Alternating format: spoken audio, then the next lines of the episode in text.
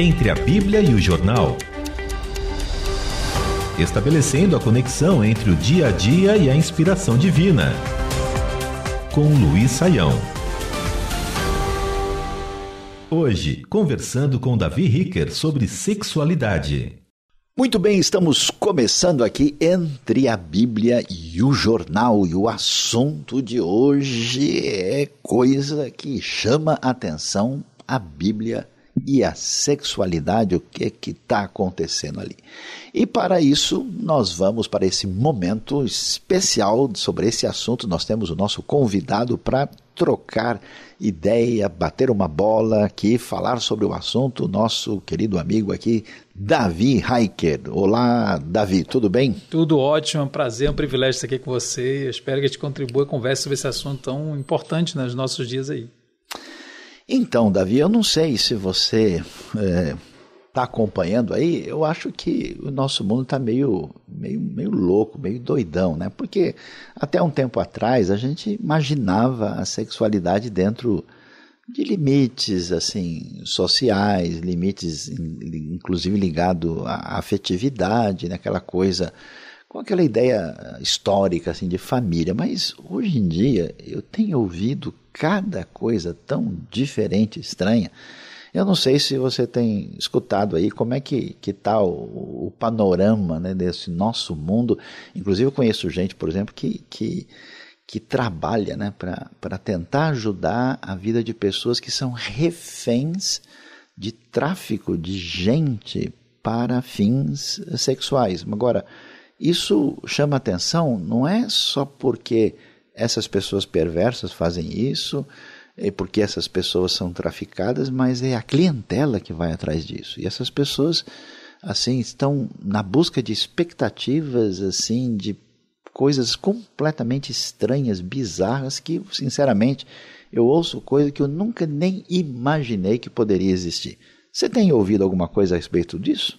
É, com certeza, você tem desde a revolução sexual a ideia de que o que importa para você se realizar, ser feliz, ser autêntico, é, é, é, dar vazão a cada um dos seus desejos. Então, é uma, uma urgência do desejo. Então, se eu tenho desejo para essa xícara, por que, que, eu, por que não? É, então, a, o coração humano, ele, ele é, além de ser enganoso, ele é um poço de, de ídolos, de amores, de desejos, e o, o ser humano ele vai atrás disso porque ele imagina que a sexualidade vai resolvê-lo, vai dar a ele a felicidade, vai encontrar satisfação.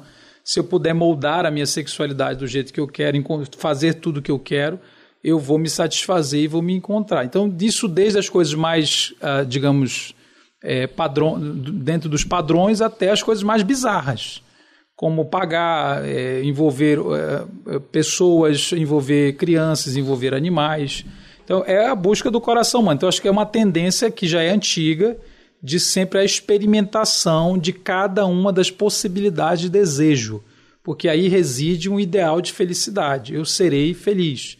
O, a segunda tendência, eu diria que é uma artificialização disso, que a tecnologia está produzindo novas maneiras de encontrar esse lugar de prazer, de felicidade, sem exatamente encontrar os seres humanos, né? sem ter esse, tanto esse, esse vínculo afetivo. Pessoal. Então, é, quando você pensa em, em tráfico humano, você está tratando o ser humano como uma coisa, como uma, uma mercadoria, você desumaniza. E aí é, é uma tendência que, se aparece, que aparece nesse, que é um crime, mas também aparece em coisas como saiu essa semana. É, a, a, na China criaram uma boca você chegou a ver. Ah, é, que, que boca uma boca que, que, você beija na, naquela borrachinha ali que produz um, é, pressões, ela, ela, é, ela, é feita de tal forma que você sente a boca do outro que está beijando em qualquer lugar do mundo. Então, é, é, você está cada vez mais artificializando. Por quê? Porque é difícil demais é, você encontrar alguém, criar um compromisso, envolver-se efetivamente tudo isso demanda muito tempo, demanda muito risco, pode não dar certo, pode ter que esperar. Então a gente não quer esperar, a gente quer a coisa na hora, instantaneamente. Né? É, tem uma tendência, inclusive de países asiáticos, de diminuição da relação sexual, mas de aumento da pornografia, do sexo virtual, de mecanismos como esse, de distância, por causa da, da preguiça relacional. Então, eu prefiro contratar, eu prefiro pagar, eu prefiro ver um vídeo, eu prefiro criar um robô. É, e, e, há uma estatística que, que diz que por que, que as pessoas pagam por sexo. Isso, a prostituição é antiguíssima, então não é um problema da contemporaneidade. Você tem desde os babilônios, dos assírios, passando pelos, pelos pobres, todos os pobres bíblicos, sempre diante das, das prostitutas cultuais ou prostitutos cultuais e assim por diante. Então não é uma coisa nova, mas a, a, a, hoje a gente perguntando assim para as pessoas, tem um livro da Carmita Bidu que fala isso. Por que, que você paga pelo sexo? A primeira razão é é muito é, a primeira razão é, é, é, é satisfazer as necessidades Imediato. sexuais e a segunda é que dá muito trabalho ter de se relacionar com pessoas que você vai ter de construir toda uma relação é, afetiva até chegar, digamos assim, no sexo. Então é muito é, o ser humano muito trabalho. Tá, tá preguiçoso, tá cada vez mais preguiçoso. Então, ouvindo Davi falar sobre isso, eu penso assim no que eu posso chamar de ditadura do epitelial e uma espécie de tirania do desejo. Será que de fato isso nos leva a um caminho promissor. E para comentar esse assunto, eu ia até falar aqui com o Davi, você que está acompanhando a gente, é uma coisa impressionante. É, recentemente, falando sobre a Bíblia e o jornal, eu vi notícias que saíram aí em diversos veículos, inclusive na própria CNN, que fala da tentativa de alguns países europeus, no caso aí a própria Alemanha, da luta em favor da legalização de sexo com animais. Né? E, paralelamente a isso, a gente tem também um crescimento, segundo o que a gente observa né, nos veículos de comunicação de modo geral, da prática do poliamor. Então, quer dizer que essa hipersensorialização que está ligada à sexualidade parece não ter limites. E a pergunta que a gente faz é: onde é que a nossa sociedade vai parar? Quais são os desdobramentos desse tipo de postura? Até onde essa satisfação dos interesses imediatos é, não leva em conta as questões de natureza emocional, psicológica, espiritual e até antropológica e social do ser humano, e afinal de contas, nesse mundo de tanta coisa, normal, mas também anormal, o que, que a Bíblia pode dizer na sua maneira de falar sobre o que aparece no jornal. Davi, me diga uma coisa: esse negócio aí, é, você já tinha ouvido falar desse lance de coisa com animais? Eu acho que o pessoal que, que defende o direito dos animais deve estar de cabelo em pé com esse negócio pois aí. Pois é, né? exatamente. Aí tem uma contradição. Então, antes de falar da contradição, eu Sim. queria dizer o seguinte: é, existe, inclusive, no interior do, do Brasil mesmo, né, uma cultura onde você tem falta de educação sexual e muita gente, como eu disse, geralmente no interior rural, né? Tem contato. Muita gente tem esse tipo de contato é, por, por falta básica de educação mínima. É, alguns até são iniciados sexualmente em ambientes com animais. Mas corre um certo risco. Não, Vai demais, que o animal resolve. Risco. É, né? Isso é uma grande negligência nossa, das famílias, é, e um processo histórico profundo de dificuldade de falar desses assuntos. É, então você tem esse recorte mais do caipira, do, do rural, lá do cara que está conectado com nada que está acontecendo na Europa. E por outro lado, você também tem essa ideia de movimentos ah, que buscam é, sempre ah, desconstruir a última fronteira. Então, há um processo no século XX, que é um processo filosófico, teológico, que é um processo chamado desconstrução.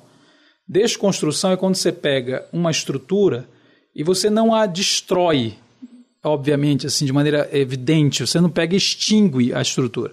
Você a separa em partes e constrói novos formatos a partir desses, desses elementos daquela estrutura que era tradicional, Sim. que era considerada natural, anormal. Então, só para dar um exemplo. Paradigma da sociedade. Isso, para dar um exemplo. Por exemplo, você tem homem, mulher e filhos. Uhum. Aí você chama isso de família. Hoje tem mais tipos de famílias no mundo que menos. Aí a pessoa fala assim, poxa, mas como é que estão destruindo a família se está aumentando a família? Qualquer coisa pode fazer parte da família. Isso chama desconstrução.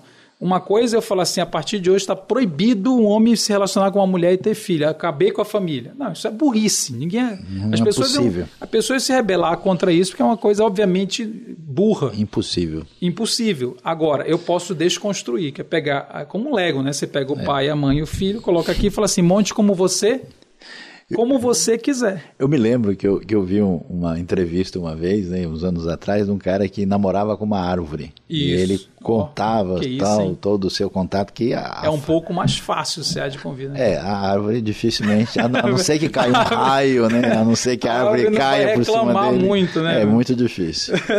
Então, a desconstrução, você, você, você, é, pega as estruturas, as, as fragmenta e você monta como você quiser. Só que tem um detalhe. Qualquer nova configuração, ela é tão natural, ela deve ser considerada tão natural, tão é, original, legítima, quanto aquilo que você considerava normal, legítimo e natural Tudo tá que na o verdade não é para a visão contemporânea. Na verdade, não existe o normal. Não existe o natural. Tudo é uma invenção cultural, tudo é uma construção social que chamaram de isto aqui é a norma. Então a gente vai desconstruir como? Abolindo? Não. A gente vai pegar as relações e monte como você quiser. Qual é a relação dita natural com um cachorro, com um gato, com um animal? É uma relação um ser humano que tem um pet. Legal, mas a gente pode desconstruir isso. Casar com porco espinho. Por que não? Então você tem é, a desconstrução como um movimento muito mais inteligente de questionamento que vai, ah, eh, que vai eh, sabotando as estruturas de dentro, ah, dando novos significados a essa estrutura. né? Então você tem mais casa, entre aspas, né? Porque a Bíblia não considera a Bíblia só considera casamento a união de- dos complementares. Mas você tem mais formas, entre aspas, de casamento, mais formas de família, mais, é, inclusive, mais identidades possíveis. Então, a relação do meu sexo biológico com aquilo que se chama gênero, com aquilo que se chama orientação sexual, com a minha estética de gênero, esses elementos são como Lego. Então, cada coisa dessa você pode montar como você quiser. E tudo é legítimo e natural, como aquilo que você considerava legítimo. Assim considerado, né? Aí entra em choque com a galera que está defendendo os direitos dos animais como seres de, de, de que têm uh, sentir dor, seres de direitos. né? Uhum, é, exatamente. animais como seres de direitos. E que não pode optar nesse momento, não pode É, dizer se ele quer. Eles são reféns, né? Reféns de- dessa sexualidade. Olha, ouvindo o Davi falar sobre o que a gente vê aqui, eh, eu achei muito interessante esse, essa percepção do caminho da desconstrução. Agora, pouca gente talvez eh, perceba que o caminho da formação das escrituras é exatamente numa direção oposta. Quando eh, existe um contato diferenciado com o sagrado na história bíblica, né? Deus, o Deus único, começa a agir na vida de algumas pessoas, o mundo antigo tinha de fato um caminho de lidar com a sexualidade eh, que não passava por uma perspectiva de normatividade tão definida assim. E a visão bíblica da relação que existe com o Deus único entra nesse processo, fazendo um caminho de definir a maneira de como as pessoas deveriam viver de um modo muito interessante. Eu acho interessante, Davi, que no mundo bíblico, por exemplo, ninguém discutia, né, se a gente puder chamar de poliamor, né, o que era mais definido como poligamia. E a poligamia ela não existia tanto assim apenas como uma referência de satisfação de desejo, ela tinha a ver com o fato de uma organização de ordem socioeconômica, quando o indivíduo mais abastado ele podia, vamos assim dizer, cuidar de diversas famílias, não era simplesmente aquela proposta de que você é refém do desejo, então você tem que sair com todo mundo que aparecer na frente. Inclusive a coisa de Salomão, que teve É. muitas mulheres, a coisa política também, né? Ex- Exatamente. Tinha a É- questão político-comercial. É muito seguro que das mil mulheres ele não deve ter É, conhecido nem 500, né? um Então, esquema político. né? é, a sua relação com o faraó, com as potências ali em volta. Mas o interessante é que, se a gente lê a Bíblia com atenção, você vai ver desde o Gênesis, que toda família poligâmica da BO. É isso que eu ia falar. Na verdade, Gênesis parece um tratado Sim. sobre a crise tanto dos primogênitos quanto dos casais Exatamente. É, polígamos, né? Parece que é, parece, que é sobre isso. Então, porque, porque existe o que a gente pode chamar de uma uh, crítica uh, subjacente, isso. dizendo, olha, vocês podem viver assim, mas vão perceber que esse negócio não dá certo.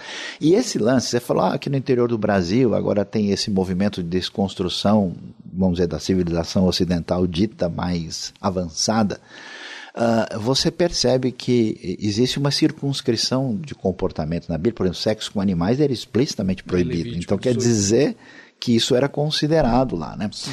Então essa delimitação me parece que ela, ela considera a, a, realidade do ser humano na sua amplitude e não com um corte limitador. Quer dizer, você é um ser relacional, né? Você tem um enfoque antropológico diferenciado, você tem elementos éticos, você tem espiritualidade, você constrói sociedade. E, e uma coisa que eu acho interessante, quer dizer, Vamos sugerir agora que se os seres humanos se casarem aí com, com os espinheiros, né, ou com a tarântula, ou com a taturana, que isso pode ser uma opção familiar também. A pergunta é quais são os desdobramentos, onde é que isso vai nos levar, né? Interessante que eu gosto de lembrar do que acontece com a história do próprio povo de Israel. Né? Como é que você vê civilizações antigas entregues aos excessos né? e se tornaram como os reféns do, do, do, prazer imediato, como romanos que até vomitavam e comiam mais e participavam de orgias. Quer dizer, essa, essas sociedades não conseguiram subsistir.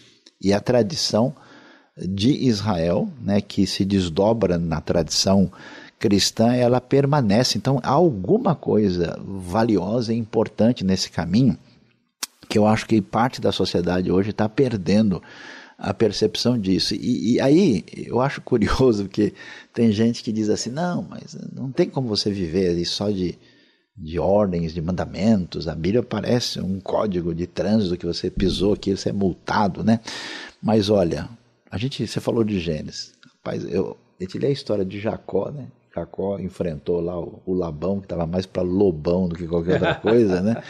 Mas é tão interessante que você vê que Jacó esperou sete anos por Raquel, pelo tanto que ele a amava. Então esse negócio do amor, né, que aliás em hebraico a gente diz ahavá, a gente também tem a palavra que traz uma ideia de yedid, yedidá, né, ani ledodi, vedodi li, eu sou do meu amado, meu amado é meu essa palavra que em hebraico moderno virou namorada, né? Então é. ela tem um, um, negócio de afetividade que está presente. Então às vezes o pessoal critica a sociedade antiga achando que assim que as pessoas na Bíblia passavam e pegavam que eram os casamentos arranjados. É né? e não entende como essa dimensão está contemplada lá. Então quer dizer se a gente puder fazer com que a biologia converse né, com os nossos aspectos psicológicos mais profundos e fizer sintonia com a espiritualidade, eu acho que a gente tem um caminho mais razoável. Porque a sexualidade me parece assim, ah, mas é, é um negócio natural. Mas comer também é natural. E o cara morre porque come errado. Mas ele acha gostoso isso. O cara é diabético, ele encheu a cara de açúcar. Ok, foi gostoso? Foi, e agora? Então eu acho que essa percepção de que o negócio é natural e portanto tudo bem, né? vamos entrar no, no, carnaval, vamos entrar aí na. É, não vai dar certo um negócio desse. É, inclusive, senhor, já que o programa está falando entre a Bíblia e o jornal, né? Eu vi um filme recente que está agora concorrendo ao Oscar que chama A Baleia. Não sei se você já viu. Eu vi falar, mas não cheguei é, a ver. Ele fala, so, eu não vou dar os spoilers, mas ele fala sobre a relação com a comida e com a sexualidade. Porque você falou baleia e olhou para mim. alguma... Eu tenho que olhar no espelho, né? Ah, bom, então. Ele é fala sobre essa. Eu torço pro Santos, eu achei que era. Não, mas vamos lá. Eu não sei. Ir. Ah, a baleia é verdade, é, é verdade. Santos, então, aí eu, eu falei, não, quem nisso. sabe é o Santos, então quem aí tudo é bem. Santos. Então é isso, a relação. Mas eu queria falar uma coisa seguinte: a gente precisa dar um passo atrás. Você falou assim, quais são as implicações? Eu acho que para entender as implicações, tem que entender primeiro qual é o pressuposto.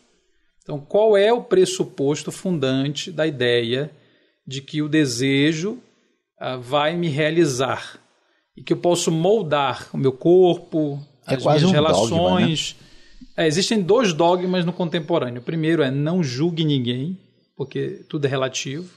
E o segundo é realize cada um dos seus desejos, siga o seu coração. São os dois grandes. Só tem dois mandamentos, não é amarás a Deus e fraco. Só Não. tem dois mandamentos. Não julgue ninguém, que nada está errado. Tá, mas é- mas é bizarro. Faça o que dá vontade. Mas é bizarro porque o pessoal fala não julgue até encontrar alguém que pensa diferente Não, isso dele. já é um julgamento, Então, né? então- Isso já é um as pessoas são muito julgadoras né? É. quando alguém não concorda com o não julgueis, né? da, da maneira como ele é apresentado, porque Jesus fala sobre como julgar e não para não julgar, É, lógico. segundo a justa, é a justa justiça. a, né? a justiça. Então, o que eu estava falando, os pressupostos, quer dizer, é, se o meu corpo ah, e o casamento, um homem, uma mulher e filhos, não significa nada, não tem um autor por trás, não, não é. Se o meu corpo e as minhas relações fundamentais não são teológicas, quer dizer, elas não têm uma mensagem implícita nelas que remete ao Criador, se não há Criador, não há autor, então Qualquer coisa tá então, valendo. este corpo aqui, com pênis, que se vê homem, que relaciona com a mulher, é apenas um acidente existencial. É apenas uma construção é, aérea que nós fizemos. Porque o pressuposto qual é? Não há mensagem neste corpo e nas minhas relações principais. É, é, é um, é um dado da natureza que está aí. Eu dou a este dado o sentido que eu quiser. É, primeiro existe, depois busco o sentido. Não há sentido que o preceda a existência deste corpo, desta, fa- desta tal dessa família que une um homem e uma mulher. É apenas uma construção cultural, histórica.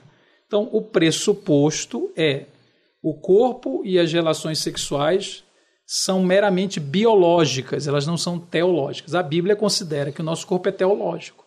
Que significa ele fala sobre, ele é, um, ele é uma marca visível que fala do Criador. Então, mas é curioso porque ao mesmo tempo em que se pensa sobre isso, os limites biológicos estão definidos. Né? Eu já, já tive assim, contato com médicos né, que me falaram da necessidade de socorrer pessoas que na tentativa de se exceder né, nas suas intimidades entraram num risco de vida. Né? Eu nunca Claro. me esqueço de um amigo que contando uma experiência eh, de alguém que tinha ah, introduzido no corpo uma garrafa, né?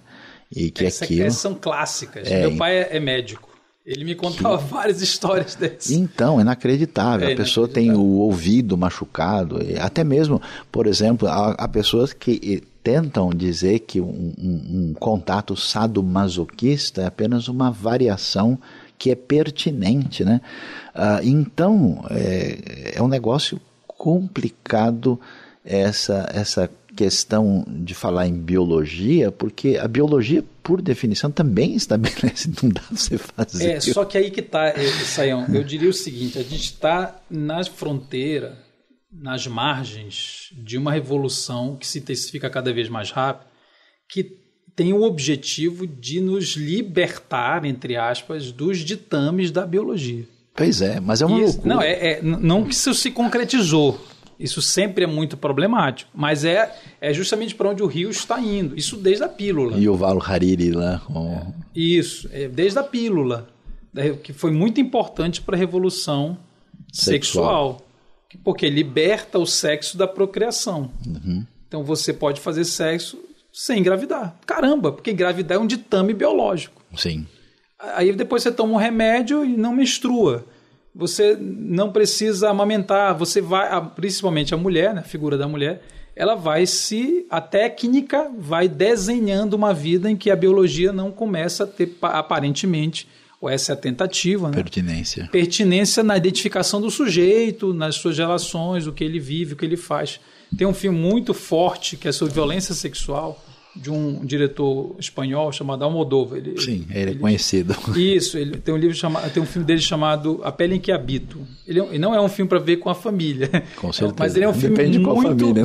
Aliás, é, é, eu já fui preconceituoso aqui. tá certo. É, mas ele é um filme muito interessante na discussão de como a técnica desenha o biológico para se conformar aos desejos desse novo Deus, que sou eu, né? que vou moldando a minha própria imagem, vou construindo as minhas identidades e a do outro também, não a partir do autor, do criador, porque ele não existe, na verdade. Eu acho uma loucura você mencionar isso, e eu me lembro a, da vida dos doze Césares, de Suetônio.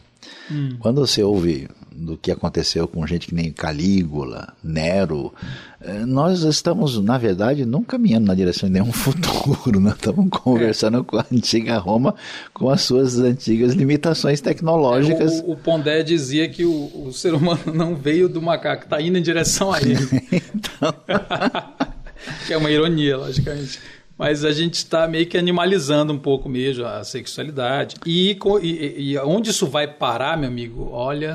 Mas assim, com todo respeito aos animais, eu acho que eles estão é, muito mais em sintonia com a biologia. Eles estão mais, eles estão mais construídos do que os Exato, porque as coisas que, que podem aparecer e que aparecem, né, desde as propostas de, de filmes assim perturbados, na minha opinião, como Império dos Sentidos, né, que, que sugere a, a ideia de que o gozo pleno é morte, né? Então, assim como alguém que, que, vamos dizer, se entrega ao comer descontrolado e, e dita a sua morte por tentar é, lutar contra a, a, condição frágil e limitada que o ser humano deve reconhecer e deve, como diria Kierkegaard, ter essa relação definida na sua conexão com o Criador, com a fé, a, a pessoa então entra numa ruptura com, com a realidade e que no final das contas é um, quase um ditame de morte. Né? Então é um negócio é, complicado essa relação problemática que a gente tem aí. É, com certeza. Então você vai chegando nos seus. É, todos os seus desejos a questão é que o desejo, toda vez que ele é satisfeito, ele, ele não desaparece. Ele não, ele não desaparece, ele se intensifica. Então o seu desejo vai, vai, vai, de, vai ser satisfeito por um momento, depois ele surge de novo. Então ele vai estar sempre um, um mais, um como, mais, como um mais. Como é essa mais. dinâmica? Como é que funciona isso? Você fala do desejo? Sim, como é bom. É, então, do ponto de vista, eh, digamos, teológico, filosófico, nós estamos diante de uma de, uma, de uma experiência de felicidade, uma busca de uma experiência de felicidade. Eu costumo dizer que o pecado sexual, ele é, na verdade, o sexo é apenas o instrumento, o objetivo é sempre um, um êxtase, é um, uma experiência localizada, transitória, aliás, alguns autores vão chamar de, de baixa qualidade, de felicidade. Então, eu, eu preciso disto para viver. Por quê? Porque o mundo é difícil. Porque no mundo tereis aflições. É um, tem de um bom escapismo. ânimo. Tem de bom ânimo. É, é, você tem a pornografia. Você tem. É, o versículo seria isso, né? Você, alguém vai te socorrer. Porque é tudo muito difícil. Então, a experiência de felicidade ela é oferecida para que você possa suportar a existência nas suas agruras cotidianas, que podem ser inclusive tédio. Não precisa ser pobreza, miséria, porque tem muita pobreza e miséria, tem muito estresse, tem muito cansaço, tem, é, sei lá, solidão, mas também tem muito tédio, é ócio. Né? E, e o ser humano, toda vez que se depara com essas coisas, precisa de um socorro. Como é que eu vou elaborar isto? Então, a, a, o sexo ele sempre se apresenta como um lugar onde eu vou obter esse momento de felicidade. Um escape imediato. E alguns autores vão chegar a dizer que é, essa, essa, essa felicidade, quer dizer, o ser humano foi criado para a felicidade, no sentido de que foi criado para a felicidade em Deus. Só que ele busca essa felicidade fora de Deus. Ele não busca no Criador, ele busca na criatura. Então, só existem duas maneiras de administrar nossa sexualidade, do ponto de vista bíblico. Duas, não é separação entre homem e mulher, não é casado solteiro, não é homo e hétero. As duas sexualidades possíveis, a primeira, na qual uma sexualidade na qual eu administro os meus afetos, os meus desejos ou atrações e o prazer, esses três elementos estão, estão na sexualidade. Sexualidade não é sobre fazer sexo apenas. Sim. Sexualidade é sobre a administração dos nossos afetos desejo e prazer. No mundo caído, e com a, a incompetência de um coração caído. Precisamos de Salvador para isso, para nos ensinar a administrar da maneira correta. É, então, a primeira sexualidade qual é? Administrar os nossos afetos de desejo e prazer para a glória do Criador, fazendo dele a nossa fonte de felicidade, de satisfação, de contentamento. A outra sexualidade possível é administrar os mesmos afetos, os mesmos desejos possíveis, eventuais, o mesmo prazer, visando a glória da criatura e fazendo da criatura fonte de felicidade. É basicamente isso. É um caminho de alteridade. Eu quero isso.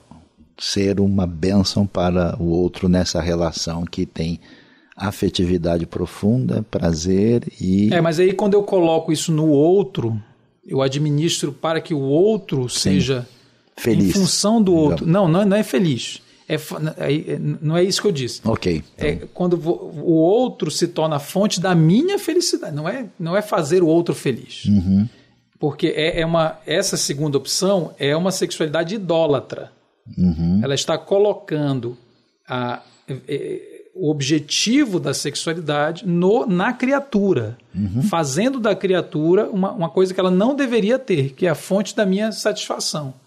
Eu vivo em função de mim mesmo ou vivo em função de alguém. Então, qual é o sentido? A, a, qual o sentido da glória? Porque eu, nós, ficou bem claro aqui sobre a glória glorificar de Deus, a Deus. E depois Como é que outro... você glorifica a Deus? É uma boa pergunta. Uhum. Você glorifica a Deus obedecendo. Como é que você glorifica a Deus? Você precisa obedecê-lo. Sem obedecer a Deus, eu não glorifico. Sim. Então, glorificar tem muito a ver com um dever. Eu devo viver para Cristo, para Deus. É, como é que eu como é que eu obedeço a Deus? Quando eu amo mais do que tudo. Uhum. Porque a gente sempre obedece o que ama mais. Sim. Amar Deus sobre todas as coisas. Porque é o fundamento dos, de todos os mandamentos. Então, é, é uma escada, né? Glorificar, eu preciso obedecer. Para obedecer, eu preciso amá-lo mais do que tudo. Aí você coloca a criatura, né? Quando eu falo que é uma sexualidade glorificando não o Criador, mas a criatura, quer dizer Entendi. que eu estou, no fundo, obedecendo a, a criatura, o ego, ou a criatura, o alter. Entendi. Pode ser o outro também. E eu estou obedecendo porque eu o amo mais do que a Deus. Por isso idolátrica. Entendi. Eu amo a mim ou alguém mais do que a Cristo. E faço, tento fazer deste alguém fonte da felicidade. Só que ele não é capaz de me dar felicidade. Então, você vai transar com tudo, você vai transar com os cachorros, você vai transar com os animais, você vai, vai ter um nome que você quiser. vazio. E você vai continuar num poço que não retém água, como diz Jeremias. Muito interessante aqui no nosso bate-papo sobre a Bíblia e o jornal, falando hoje sobre sexualidade com o nosso amigo aqui, Davi Heiker, e eu acho tão interessante que é, quando a gente ouve falar sobre isso, alguém pode pensar, isso é aquele papo de religioso que não entende nada, né? E está falando de coisas aí de um livro velho, antigo, que não tem nada a ver. Mas olha, a primeira coisa que vale a pena destacar quando se levanta um tipo de postura assim é que se tem um livro que fala sobre sexualidade de maneira muito direta e intensa, é exatamente a Bíblia. Essa coisa de que quem é espiritual não se importa com o físico e que uh, Adão e Eva comeram maçã e maçã é símbolo do sexo, não tem nada a ver com a Bíblia. Isso tem origem num pensamento grego, numa coisa que tem muito mais a ver com a cabeça platônica do que com o texto bíblico. O texto bíblico ele mostra, eu acho tão interessante até mesmo os, os encontros uh, sexuais dos mais complicados possíveis. Então, você vai ver a história de Aminon e Tamar, né? Você vê a história lá de Judá com a outra, Judá com a outra Tamar, Sim. né? Então, quer dizer, o livro é realista, ele descreve a sexualidade, para quem lê no original, ela é mais clara do que nas traduções que aparecem em português ou nas línguas que a gente conhece, né? Uh, então a gente vê esse senso de realismo, essa pertinência e como isso tem que estar pautado por uma realidade que envolve amor e submetido à realidade maior que é exatamente a nossa relação de amor a Deus que deve uh, conduzir tudo. Agora, uh, o que eu acho interessante, Davi, que é bem significativo pensar sobre isso, é que esse caminho de desconstrução, esse caminho que você exige ir na direção da próxima fronteira e isso não tem fim e, e, aumenta né, a depressão, aumenta o vazio, aumenta essa lacuna.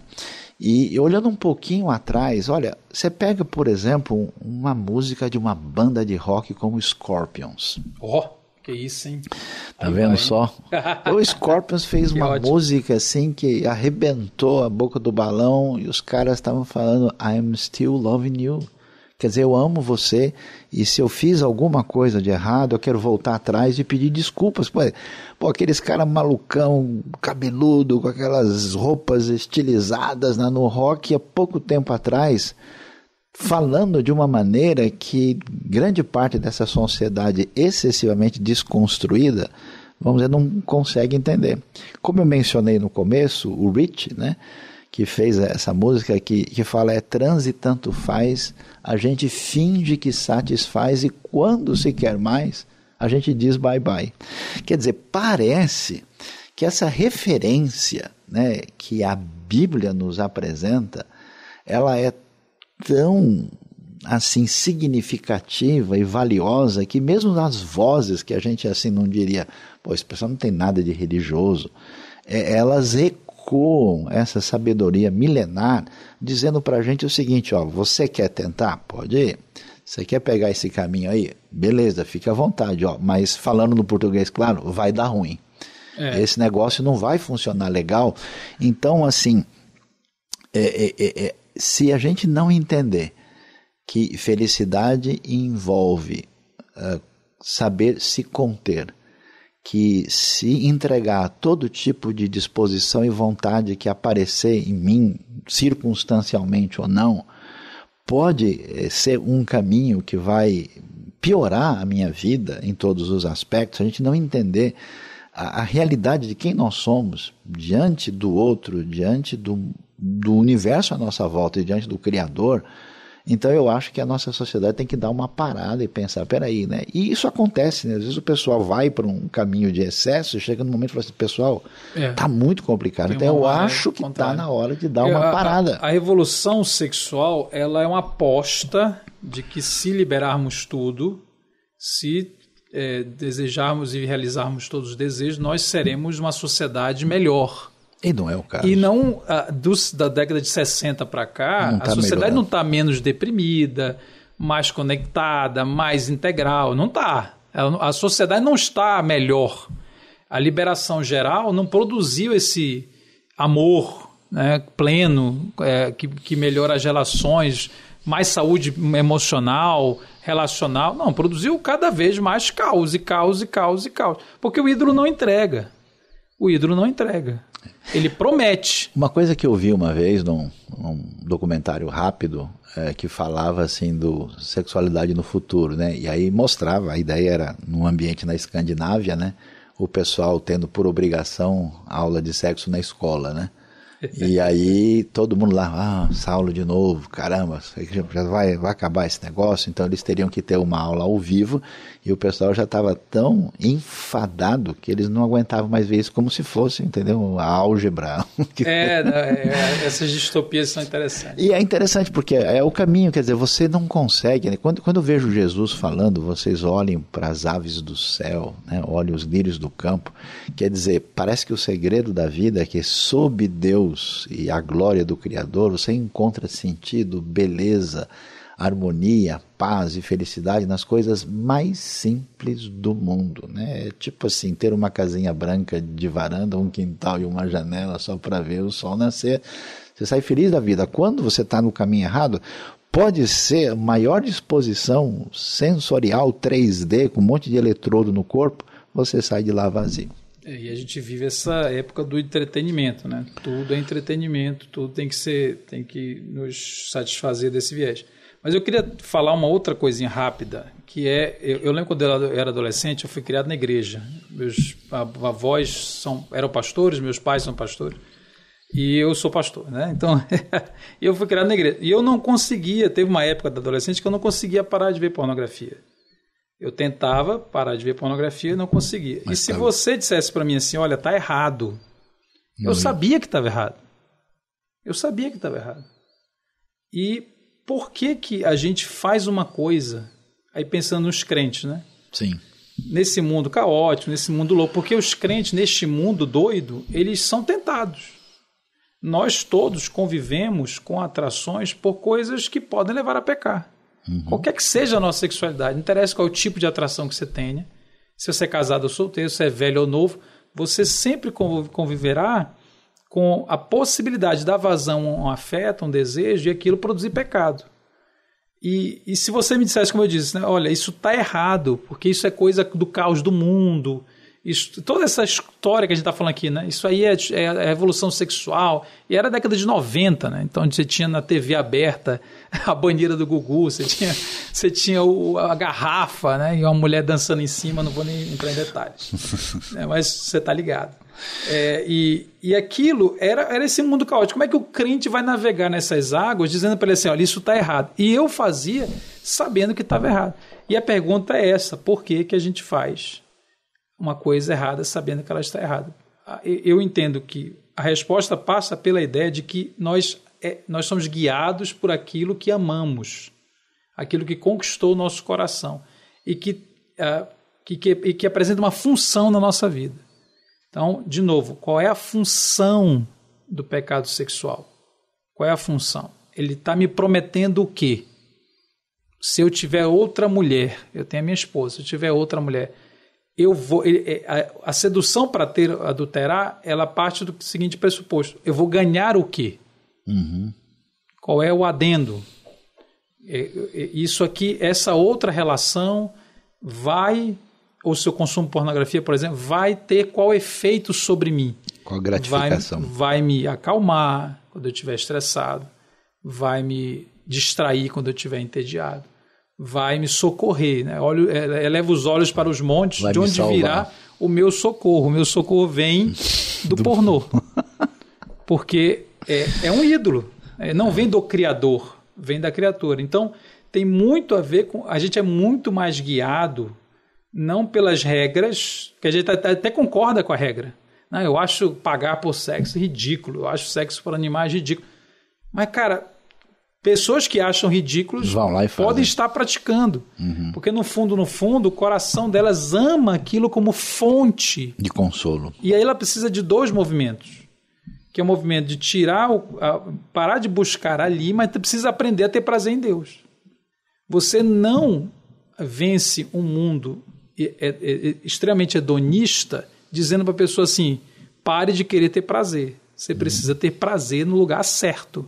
Uhum. Então são dois. E a igreja às vezes só fala do primeiro. É o prazer maior, né? É, vai... Negue-se. É como se eu estivesse falando assim: você está é, comendo errado. Aí você só come fast food. Fala assim: você tem de parar de comer fast food. Aí eu como o que no lugar?